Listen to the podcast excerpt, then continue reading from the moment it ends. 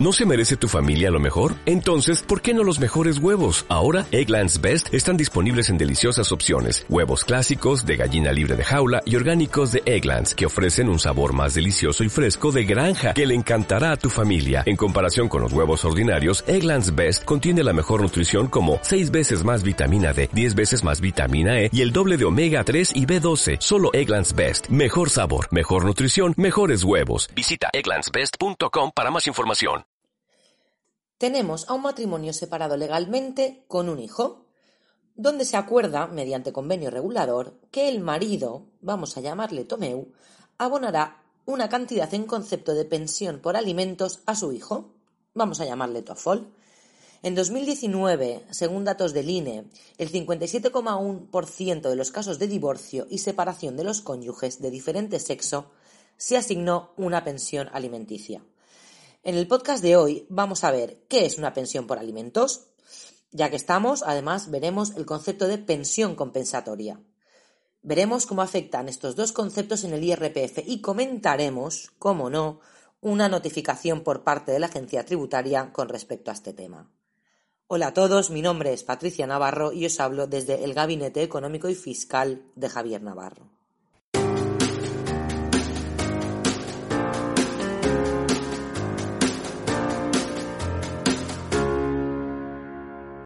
Empecemos.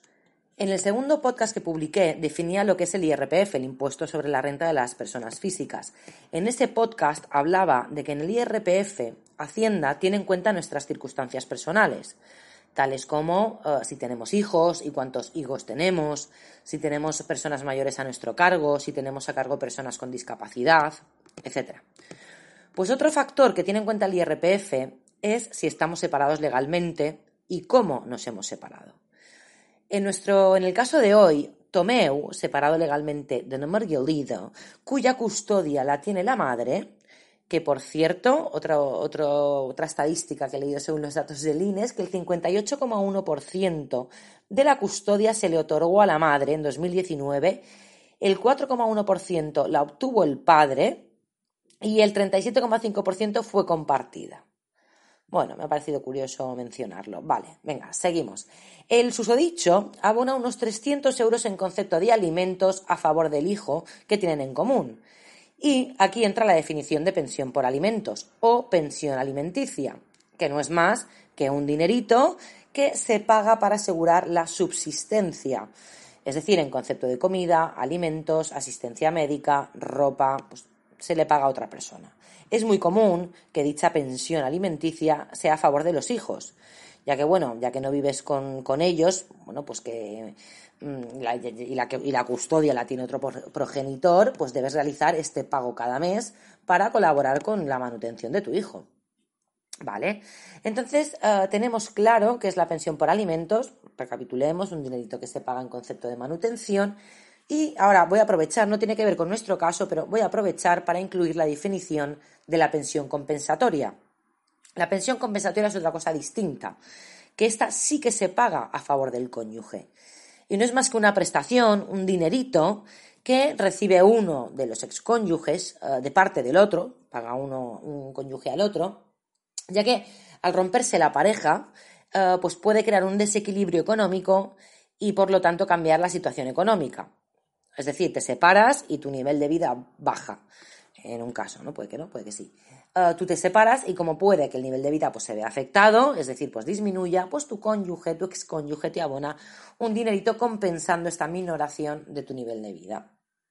Vale, entonces tenemos la pensión por alimentos y ah, la pensión compensatoria que va un dinerito al cónyuge por ver disminuido su nivel de vida. Vale, ahora, tema, ¿cómo afecta en el IRPF? Bueno, empecemos por la pensión compensatoria, que es la más sencilla, fácil, sencilla y para toda la familia, y es que hay una reducción en la base imponible. Por poner un ejemplo claro, para que lo veamos, es decir, si ganas 30.000 euros y pagas 5.000 euros a tu marido o a tu mujer, en concepto de pensión compensatoria, tú vas a tributar sobre 25.000, ¿vale?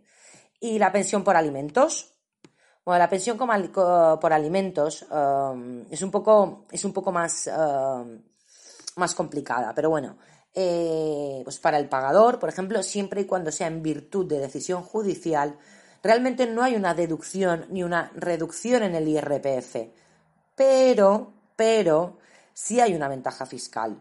Uh, no voy a entrar en la definición técnica porque entraríamos en, los entresijos un poco de la renta, pero sí comentaros que uh, permite pagar menos impuestos, um, porque ya que el tipo de gravamen es, es menor, ¿vale? Eh, entonces, paso de, leeros, de, decir ninguna definición técnica, pero bueno, nos quedamos con la idea de que, si yo añado esta pensión por alimentos, pues influye positivamente en mi IRPF, baja mi cuota a ingresar. Vale. Muy bien. Por cierto, os recuerdo eh, la que tenemos una cita anual con Hacienda respecto al IRPF, que va desde el 7 de abril hasta el 30 de junio. Así que estoy a vuestra disposición si queréis que me encargue del tema, solo tenéis que poneros en contacto conmigo mediante vía telefónica llamando al 971-075-065 o enviándome un correo electrónico a info arroba acabado, acabado en vich.com. Seguimos, seguimos. Dato, hemos dicho, hemos definido pensión compensatoria, tributaba de una manera y pensión por alimentos tributaba de otra. Vale. En en las situaciones de separación legal o divorcio en las que se le imponga eh, al pagador un pago único por la pensión compensatoria del cónyuge y la anualidad por alimentos de los hijos y no se precise en la resolución judicial ni en el convenio regulador qué parte corresponde a qué concepto, qué parte corresponde a pensión compensatoria y qué parte corresponde a pensión por alimentos, el criterio de la Administración es considerar el importe total como anualidad por alimentos. Dicho esto, eh, quería simplemente dejároslo como dato por si os sirve. Eh, seguimos con nuestro caso. Se introduce el importe correctamente en el IRPF de este señor, que hemos dicho que abona unos 300 euros en concepto de pensión por alimentos a favor de su hijo. 300 euros por, cada mes, ¿no? Muy bien, fantástico. La introducimos, entregamos la renta, hemos acabado la campaña, fantástico. Y, y nos llega una notificación de Hacienda, una notificación diciendo, a ver, que estoy mirando tu renta. Vine aquí. Ven aquí y hazme el favor de aportarme sentencia y justificante de los pagos de dichas anualidades a favor de tu hijo. Porque yo lo quiero ver esto. Es verdad, lo habíamos aplicado y efectivamente pues tenía, como hemos comentado antes, una ventaja fiscal eh, que suponía una, una rebaja importante de la renta. Entonces nos dice Hacienda que muy bien, pues que quiere ver esa sentencia, hemos aplicado eh, una pensión por alimentos a, favor del hijo, pues que quiere ver esa sentencia, donde lo ponga y quiere ver el justificante de los pagos de dichas anualidades, que efectivamente quiere corroborar que cada mes se les ha, se, ha hecho ese ingreso. Muy bien. Contestamos muy amablemente, con mucha educación, adjuntando la sentencia y, como justificante de pago, al haberse realizado en efectivo remitimos un certificado por parte de su exmujer, por parte de una Marguerite, corroborando que efectivamente ha recibido esta cantidad a favor, de, su hijo en concepto de pensión por alimentos.